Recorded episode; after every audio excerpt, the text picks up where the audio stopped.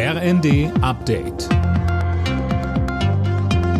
Stündlich neu. Auf den Punkt informiert. Ich bin Dennis Braun. Guten Tag. Der Vorsitzende der Europäischen Volkspartei Weber fordert mehr Solidarität bei der Aufnahme von ukrainischen Geflüchteten.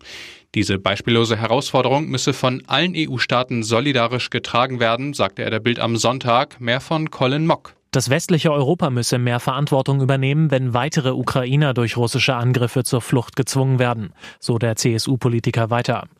Der EU-Innenkommissarin Johansson zufolge ist die Solidarität der Mitgliedstaaten bereits intakt. Der Staatenbund intensiviere aktuell seine Bemühungen, um für mögliche Neuankömmlinge im Winter gut vorbereitet zu sein.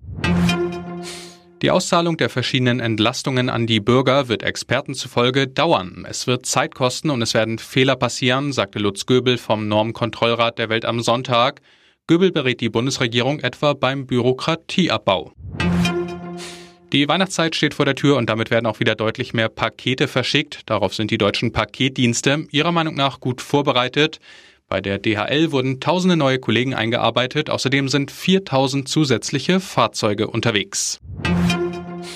In China wächst der Frust angesichts der strikten Null-Covid-Politik. In den Metropolen Peking und Shanghai haben zahlreiche Menschen demonstriert. Auf Schildern wurde sogar der Rücktritt von Präsident Xi gefordert.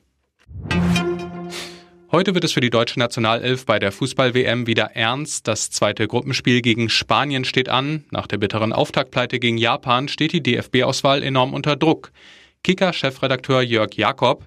Da ist natürlich vor Augen der 7 zu 0 Sieg der Spanier gegen Costa Rica. Die Spanier waren da sehr locker, sehr konzentriert. Das hat beeindruckt. Da muss man Mittel finden. Ich meine, die deutsche Mannschaft äh, ist ja nun mal keine Kreisklasse, sondern äh, sind Weltklasse-Spieler dabei. Da muss man sich auf einen so starken, offensiv starken Gegner auch einstellen können.